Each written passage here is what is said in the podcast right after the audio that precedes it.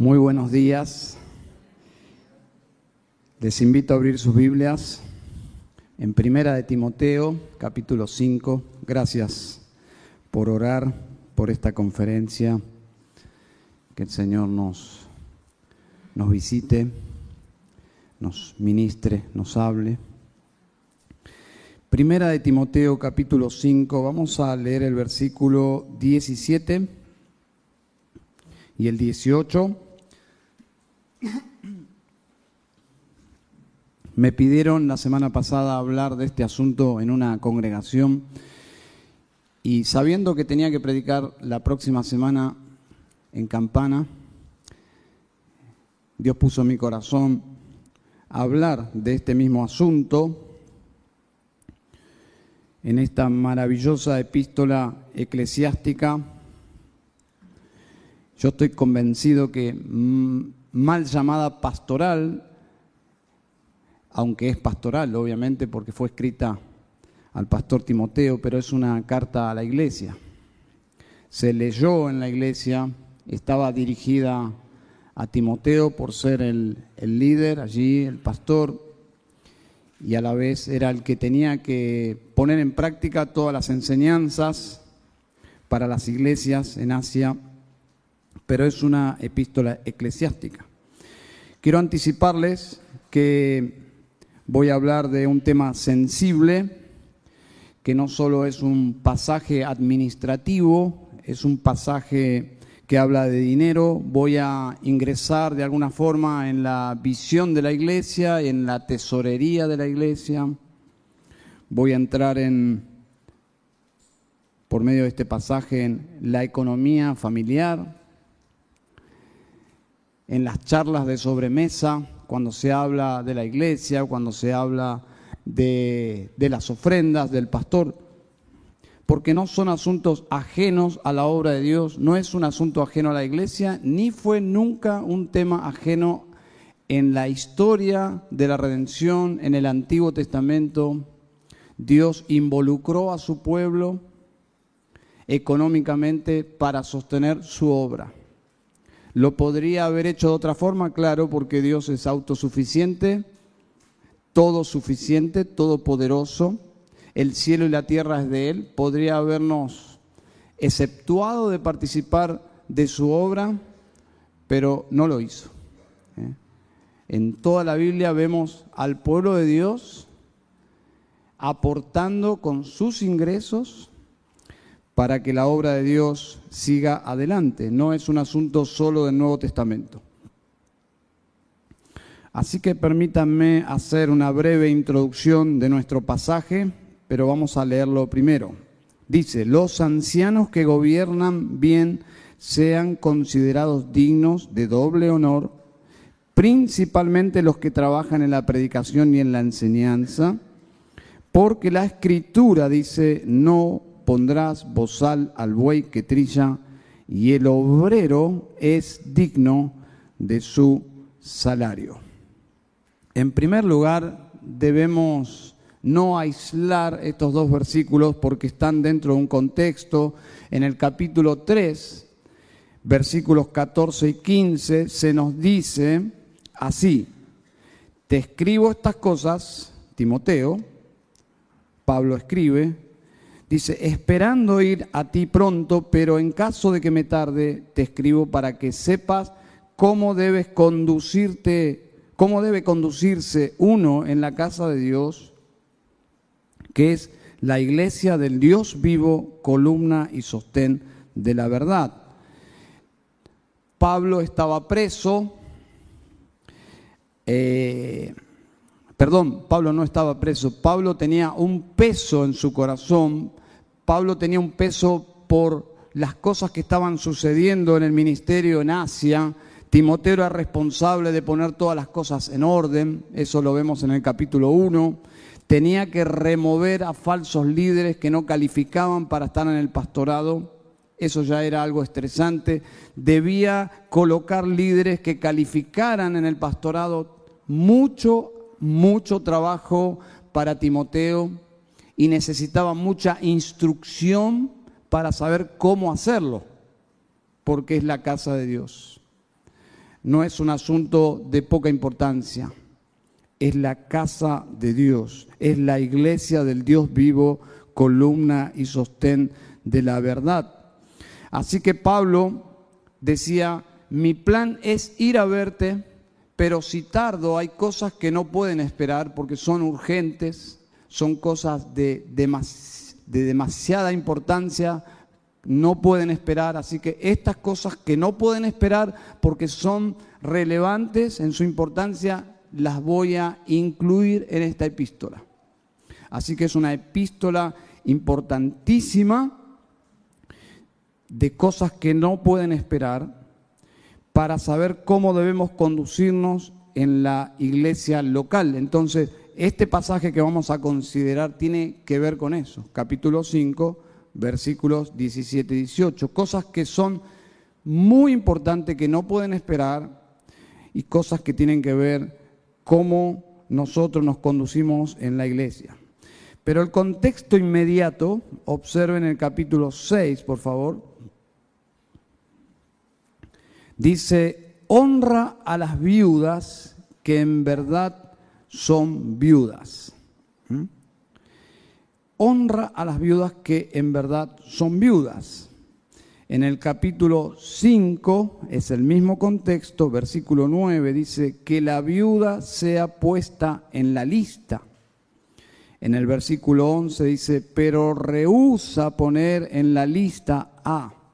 Entonces, habla de una lista, habla de viudas. ¿Y para qué era esa lista? Capítulo 5, versículo 8. Pero si alguno no provee para los suyos, es un pasaje que habla de provisión, habla, habla de responsabilidad para con personas necesitadas. Es un pasaje netamente administrativo, habla de una lista. La iglesia siempre tuvo un orden administrativo en asuntos financieros. Administración del dinero en la casa de Dios. Y aquí habla del sustento de las viudas, no todas las viudas, sino viudas verdaderas, ¿eh? que sería otro sermón. ¿Quiénes son las viudas verdaderas en el contexto de lo que Pablo está mencionando aquí? Bueno, eran viudas realmente necesitadas de ayuda financiera porque estaban desprovistas de todo medio económico. Y la iglesia debía velar específicamente por esas viudas que tenían estas características. Luego Pablo habla del liderazgo, cómo la iglesia debe velar por el cuidado de sus ancianos. Y sigue hablando en el contexto de recursos económicos de la iglesia. Es muy claro, ¿no? En el versículo 18 dice, el obrero es digno de su salario. Así que hemos identificado el tema. La iglesia debe honrar a sus ancianos. Y vamos a ver dos cosas sobresalientes rápidamente. Número uno, debemos honrarlos por su posición en la iglesia. Versículo 17. En segundo lugar, debemos honrarlos por su trabajo con la palabra de Dios. Así que número uno, versículo 17, los ancianos que gobiernan bien, sean considerados dignos de doble honor. Los ancianos, aquí en el versículo 17, no son los mismos ancianos del versículo 1, donde dice, no reprendas con dureza al anciano, sino más bien exhórtalo como a padre, a los más jóvenes como a hermanos. Es decir, en los primeros versículos habla de un contraste de edad edad cronológica, ¿bien? Habla de ancianos y habla de jóvenes. Pero nuestro pasaje no está hablando de ancianos de edad, sino está hablando del oficio de anciano. Eh, hay dos palabras más para el oficio de anciano, que es la palabra pastor y es la palabra también obispo. Bien, entonces, pastor, obispo, anciano. Observen capítulo 3, por favor.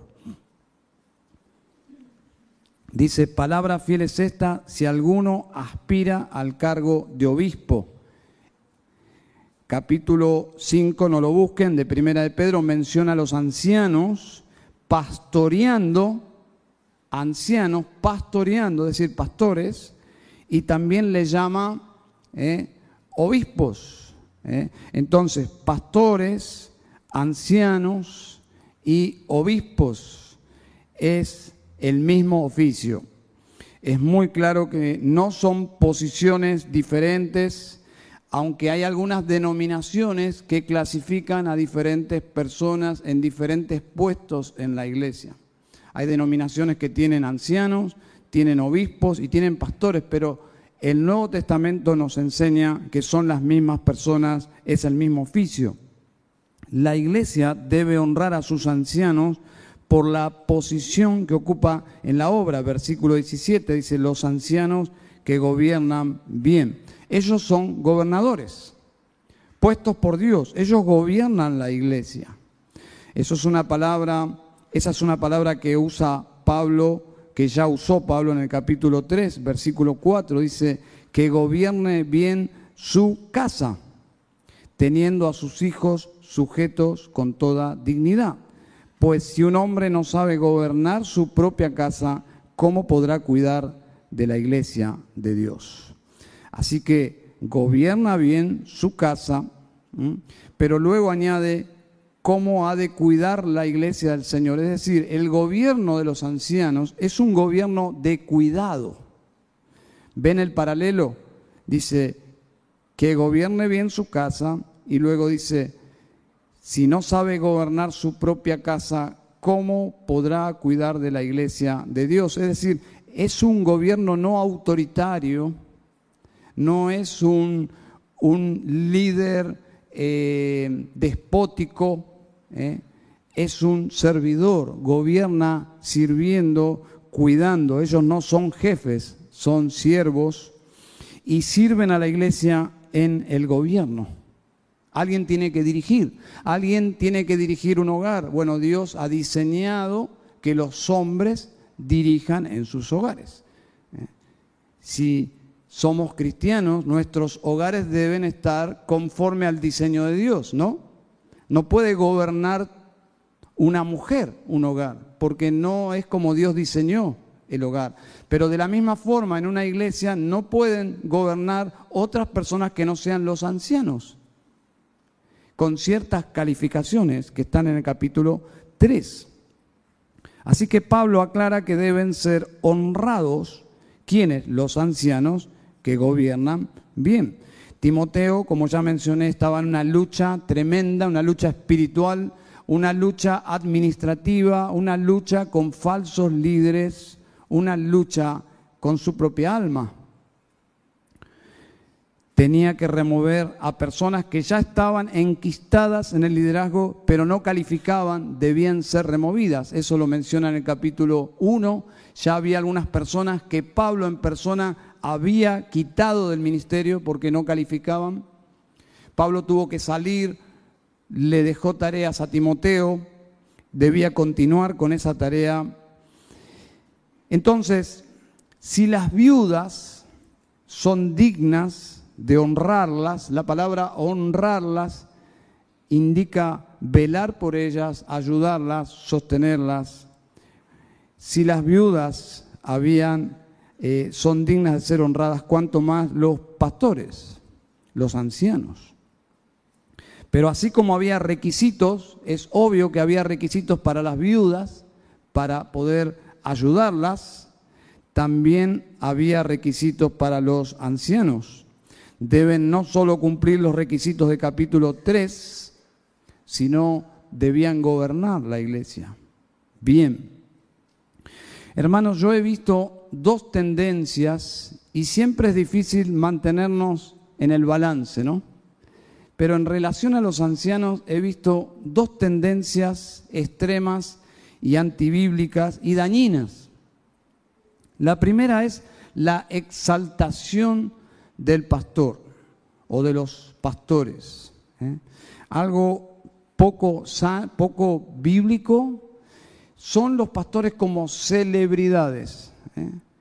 como personas que viven eh, alejados, alejados de la gente, viven en un plano superior eh, y son como rockstar, ¿no? Llegan a la iglesia con, con custodios, salen con custodios, casi no tienen contacto con la gente, son tratados como celebridades y eso es antibíblico. Pablo, Pablo que era el apóstol, eh, ni siquiera vivía así, él vivía muy cerca de la gente. Era una persona accesible, una persona humilde, una persona que demostraba ser lo que era, es decir, un pecador salvado por gracia con sus debilidades.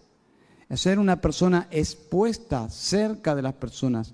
Dice la escritura que él era accesible a las personas porque él dice que trataba con ellos en las casas.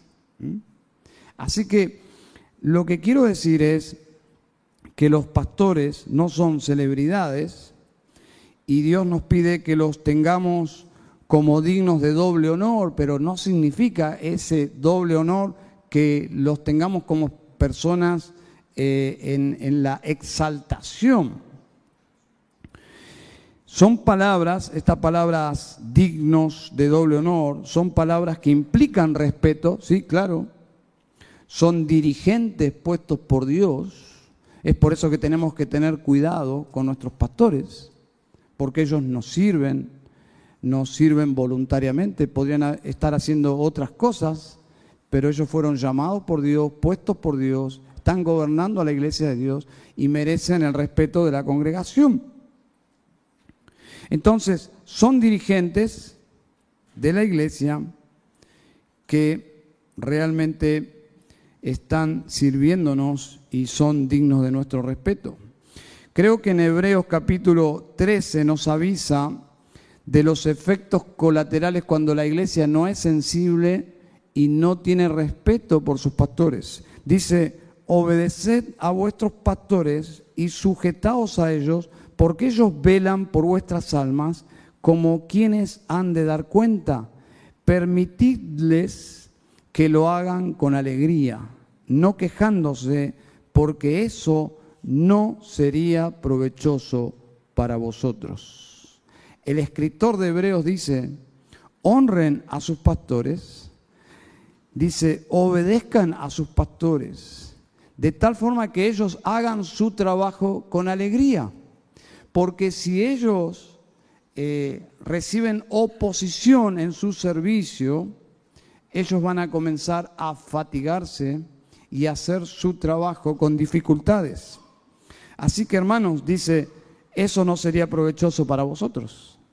Tener pastores cuya tarea les es una carga. Al contrario, las ovejas, el rebaño debería ser que sus pastores hagan el trabajo sin esa dificultad.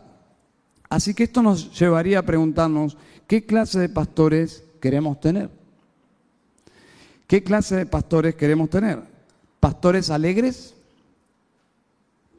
¿O queremos tener pastores apesadumbrados?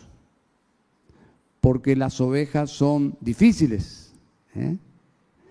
Bueno, eso es una decisión nuestra.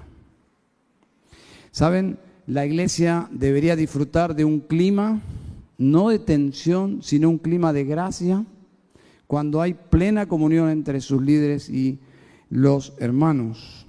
Saben que la palabra quejándose aquí dice para que lo hagan con alegría, no quejándose. Es una palabra que comunica algo muy emocional. Es el sonido de una persona que está estresada, que está gimiendo porque está realmente sufriendo. Es un suspiro, como algo así. ¿Mm? como una madre, podríamos decir, que tiene hijos rebeldes y llega un momento del día que dice, ay, bueno, esa es la palabra aquí. Dice, para que lo hagan con alegría, no quejándose. Hermanos, yo creo que en una oportunidad les hablé de un artículo escrito por un pastor bautista llamado Cary Smith, que escribió un artículo muy interesante habla de 20 cosas que debes saber sobre tu pastor. No se preocupen, no voy a leer las 20 cosas, pero voy a leerles solo algunas. Dice, Él es un ser humano con muchas limitaciones. Saben, a veces el, pueblo tiene expectativas irreales de sus líderes. ¿Dónde lo vemos eso? Lo vemos en la Biblia. ¿eh? Moisés, cuando estaba vivo, el pueblo se quejó todo el tiempo. Cuando se murió Moisés, Moisés era el más grande líder de todos los tiempos. Pero cuando estaba vivo, en realidad somos así. ¿eh?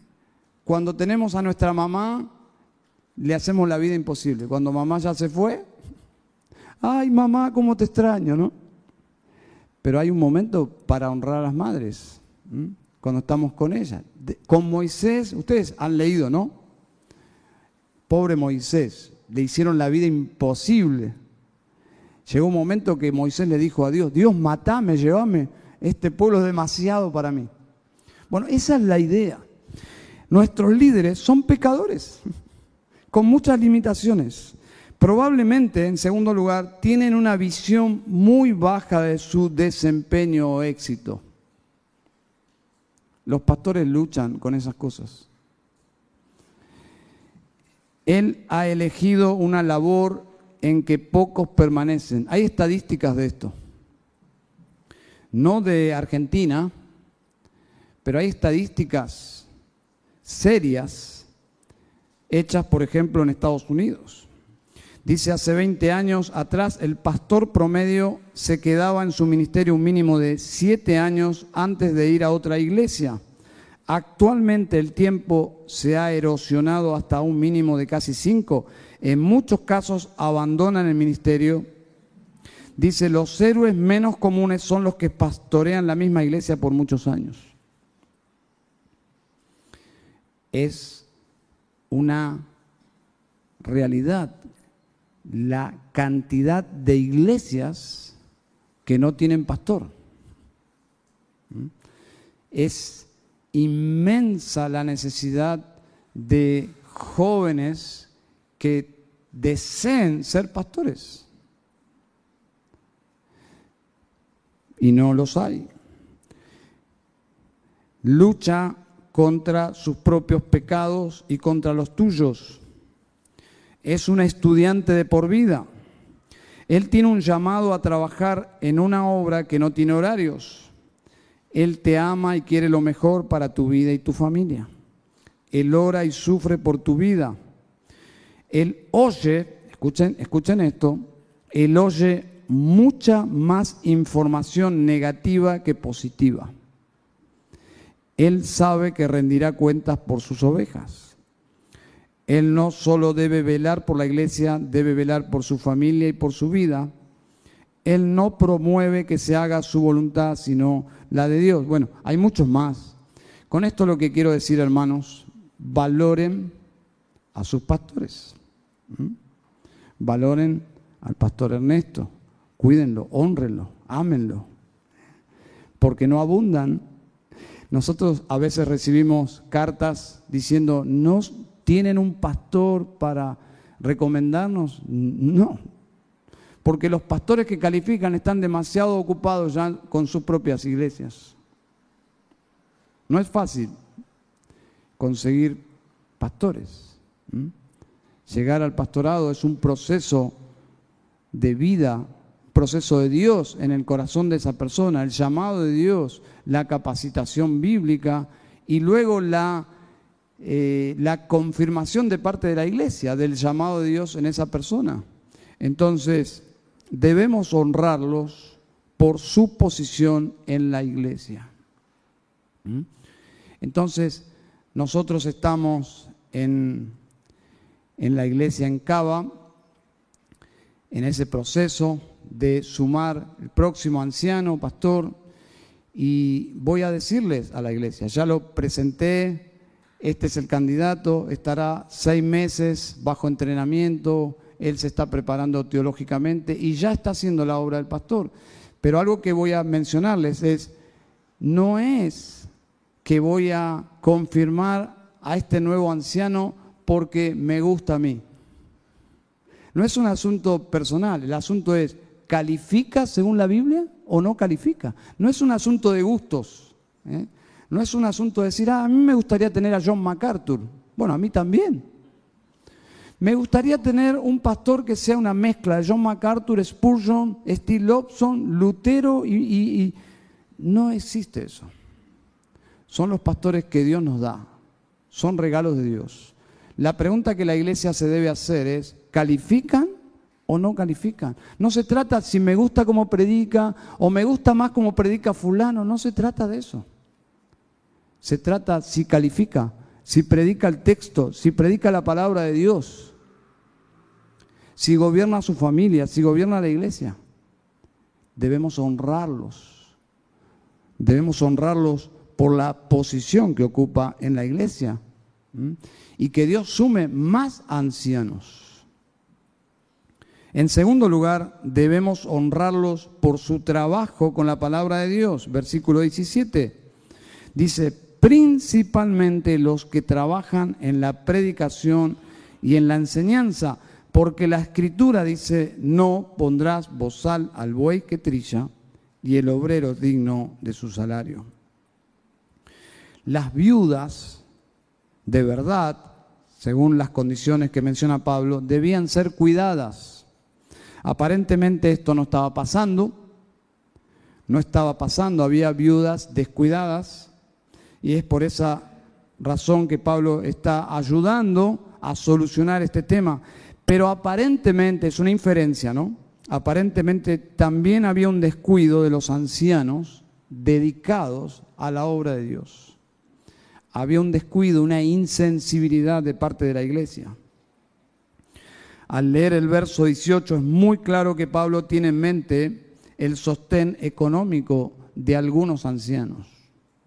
No de todos, la realidad es que históricamente no todos los ancianos eran sostenidos, la iglesia tenía el discernimiento y el sentido común para determinar quiénes eran las personas que debían ser sostenidas.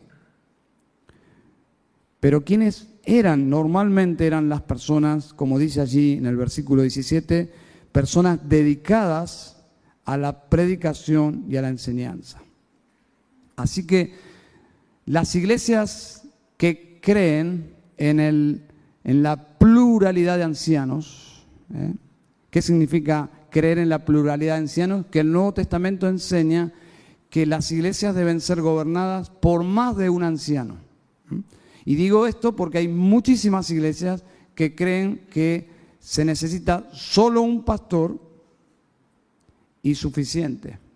¿eh? Quizás ese concepto no venga de la Biblia, sino más bien de, una cultura de, donde el líder, el caudillo, eh, lo hace todo y gobierna todo, pero no es el, la enseñanza del Nuevo Testamento. La enseñanza del Nuevo Testamento nos enseña la pluralidad de ancianos, es decir, muchos ancianos, que naturalmente habrá ancianos más líderes, no que tengan más autoridad, sino que tengan un ministerio más prominente en dirigir la iglesia desde el púlpito, desde la predicación y la enseñanza. Así que las iglesias deben eh, ser sensibles para identificar quiénes son esas personas y que ellas puedan ser liberadas para dedicarse tiempo completo a la obra de Dios y que la iglesia pueda sostenerlos económicamente. Es lo que enseña toda la escritura. Inclusive en el Antiguo Testamento Dios liberaba a toda una cantidad de gente impresionante para que le sirvan a Él en el sacerdocio y en el, en el tabernáculo. ¿Quién pagaba los gastos de, esa cantidad innumerable de gente? El pueblo. Es decir, no es algo nuevo en el Nuevo Testamento. Podemos tener pastores bivocacionales, de hecho los tenemos, pero también deberíamos tener ancianos de tiempo parcial y personas de tiempo completo dedicados al ministerio. ¿Mm? Así es como nos enseña la historia de la iglesia.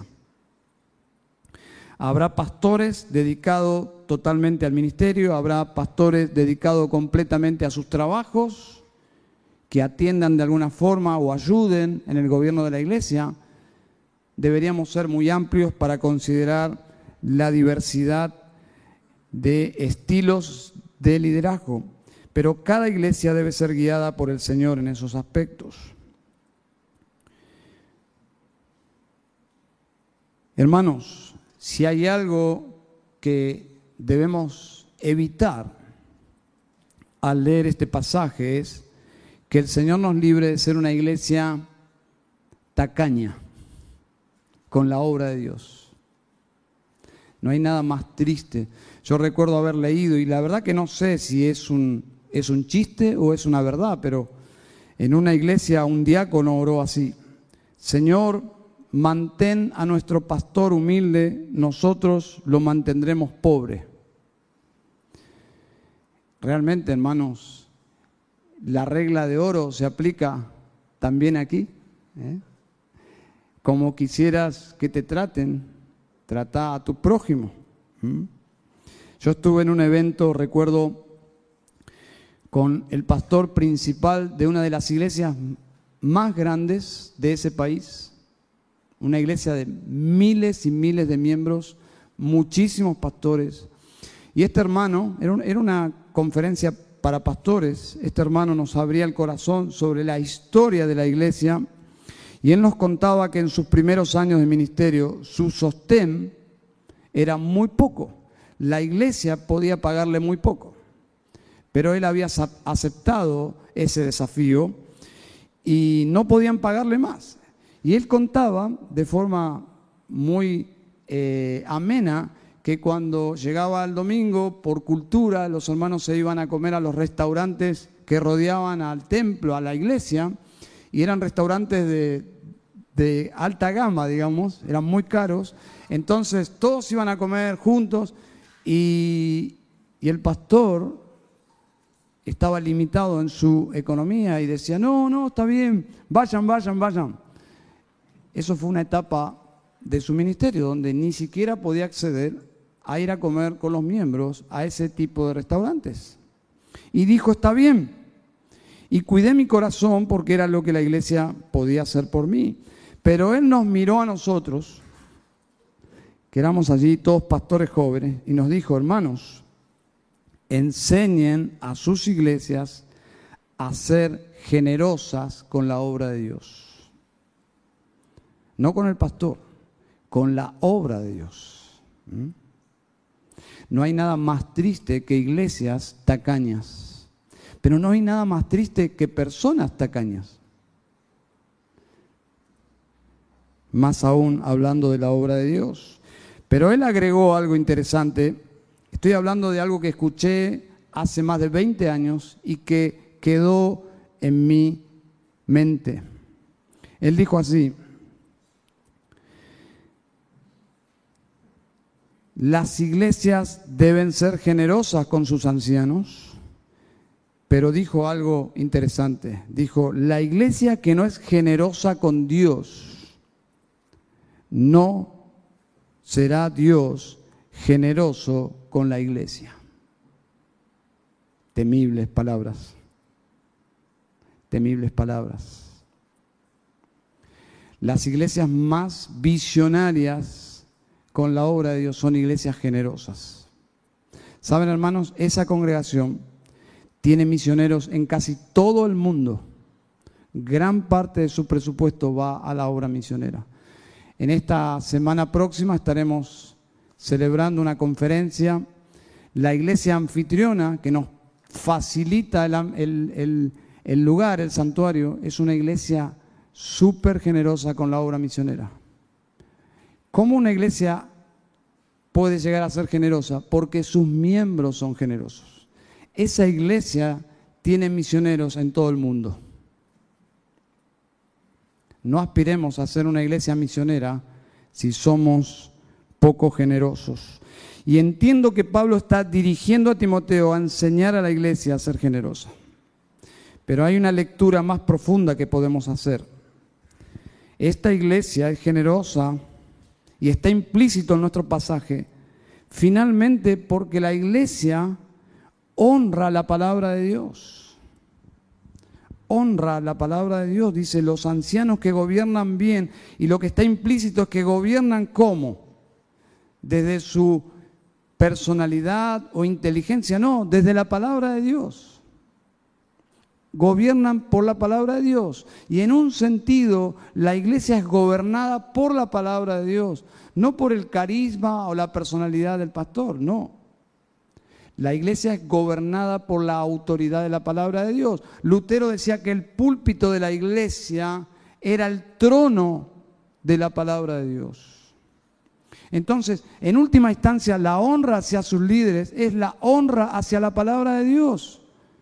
Si el pastor está enseñando el texto, está exponiendo el texto, está aplicando el texto, ese hombre es un hombre de Dios.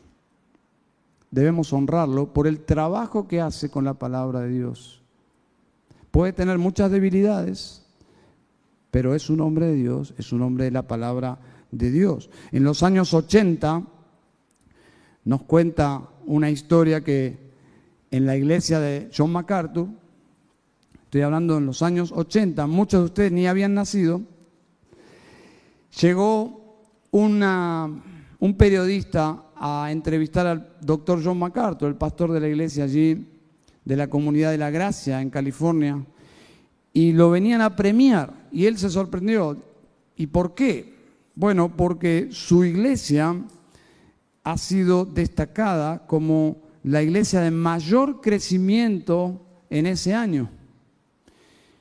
Y bueno, si conoce un poco el ministerio de John MacArthur, no, no fue impresionado para nada, simplemente accedió a la entrevista y esta revista cristiana le preguntó a John MacArthur por qué cree que su iglesia había crecido tanto. Y él humildemente dijo, yo entiendo que la única razón por la cual Dios puso su mano sobre nosotros es porque nosotros honramos la palabra de Dios. Simplemente nuestra preocupación, nuestra pasión es que la palabra de Dios sea expuesta. Debe ser eso simplemente, porque no hay nada extraordinario fuera de eso. Lo, extraordinario aquí es la palabra de Dios. Entonces, hermanos, es muy poco probable que la expresión doble honor signifique doble salario. Muchos manipulan el texto y dice aquí no, nos dice que el pastor debe ganar el doble que todos nosotros. No, no es lo que enseña la palabra, entiendo, aunque la palabra honor podría implicar, y de hecho implica salario, me inclino a pensar que el honor doble aquí es por el doble aspecto de su ministerio, es decir, él debe ser respetado, debe ser respetado por la posición que ocupa. Es el mismo respeto y aún más de cualquier gobernante, porque ellos gobiernan y están puestos por Dios, merecen nuestro respeto, pero también creo que habla de la compensación económica por su labor. Estoy convencido que en la práctica funciona la iglesia a través de los diáconos, que también son oficiales de la iglesia, y ellos deben servir no solo a la iglesia, sino que deben atender a las necesidades de los ancianos. Y ellos deben velar para que sus líderes dedicados a la predicación tengan sus necesidades cubiertas. ¿Bien? La iglesia es responsable. Dice el versículo 18, porque la escritura dice, no pondrás bozal al buey cuando trilla. Es decir, cuando el buey está en el, campo, la ley decía, no le pongas bozal, deja que coma de su trabajo. Es algo metafórico para hablar justamente lo que Pablo añade, que ya no es la ley, sino palabras de Jesús y añade, para arrojar más luz, el obrero es digno de su salario. El buey es digno de comer del fruto de su trabajo. El obrero es digno de su trabajo. En una oportunidad, hermanos, me llamó un pastor, él estaba bastante frustrado, hablamos por teléfono casi una hora, él servía en una iglesia cuyos miembros eran personas muy trabajadoras, muy trabajadoras, trabajaban muchas horas, y me comentó él que él trabajaba de la misma forma según la cultura de su congregación. Y le pregunté qué es lo que hacía, y hacía demasiado, demasiado. Y cuando le pregunté sobre su salario, realmente yo quedé asombrado. Su salario era algo ridículo. Le pagaban de una forma miserable. Y su familia estaba bajo un estrés de grandes necesidades.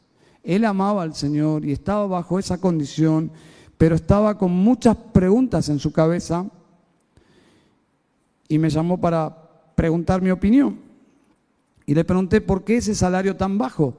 Y mi pregunta fue, ¿por qué la gente es tan humilde que no puede pagarte más? Porque si es así, tendrías que salir a trabajar y no esperar que la gente te sustente. Deberías buscar otro trabajo.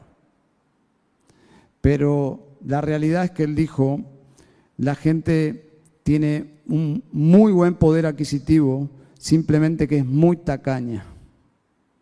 Wow, dije yo. Eso es muy triste. Es decir, ¿podrían pagarte más? Obviamente que sí, pero son tristemente tacaños. Mi consejo fue el siguiente, hermano, salí huyendo de allí, porque vas a perder tu familia, vas a perder a tus hijos, vas a ver a tu esposa amargándose cada día un poco más. Cuando hablamos de esos días difíciles, en la actualidad o tiempo después, él recuerda que fue una gran decisión renunciar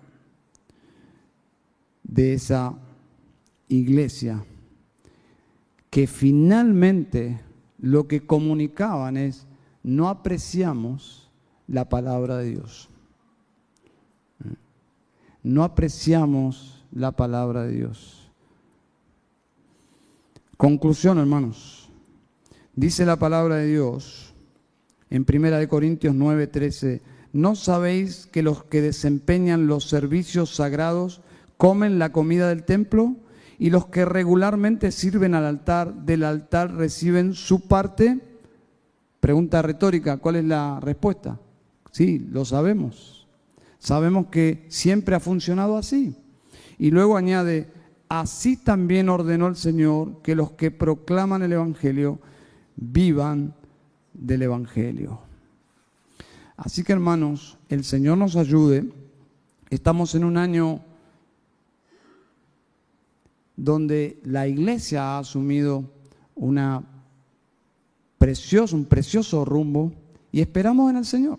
Esperamos en el Señor que Él nos permita poder liberar a nuestro pastor de su trabajo y que Él pueda recibir un salario que le demuestre a Él que apreciamos la palabra de Dios, que amamos, honramos la iglesia del Señor, que honramos eh, el lugar que Dios ha puesto a los pastores y honramos, honramos la palabra de Dios sobre todas las cosas. Así que hermanos, conclusión, la iglesia debe honrar a sus ancianos. No se trata de gustos, se trata de obediencia. Los honramos por la posición que ocupan en la iglesia y los honramos por el trabajo que hacen con la palabra de Dios. Amén. Bueno, vamos a orar al Señor. Padre, te damos gracias por tu iglesia. Te damos gracias porque nos has puesto en Cristo y por lo tanto si estamos en Cristo estamos en la iglesia local y especialmente en esta iglesia local. Señor, que tú nos des un corazón sabio para vivir en este mundo. Estamos simplemente como peregrinos. Señor, nada es nuestro, somos mayordomos de los bienes que nos has dado para administrar Señor, oramos que nos ayudes a ser generosos. Ayúdanos a ser dadores alegres, adoradores alegres, Ayúdanos a obedecer tu palabra, ayúdanos a ser sensibles, Padre. Danos, por favor, un corazón amplio, lleno de gracia, conforme al Evangelio. Precioso Evangelio, Señor, que nos dice que tu Hijo, siendo rico, se hizo pobre para que nosotros seamos enriquecidos. Señor, ayúdanos a vivir en, esta, en este aspecto de la vida cristiana, en el manejo de nuestras finanzas, nuestros recursos. Señor, a darle prioridad al reino de Dios. Tu palabra dice que busquemos primeramente tu reino y todas las cosas serán añadidas, Señor. Y, y pedimos que nos ayudes a ordenar nuestras prioridades, nos ayudes a ser generosos. Y Señor, en tu voluntad esperamos. Señor, esperamos que tú nos bendigas, que nos prosperes, Señor, para que en este año podamos tener a nuestro pastor Ernesto tiempo completo, Señor. Por favor, si esa es tu voluntad, te agradecemos y pedimos, Señor, que por favor nos dirijas. Oramos en Cristo Jesús. Amén y amén. El Señor bendiga su palabra.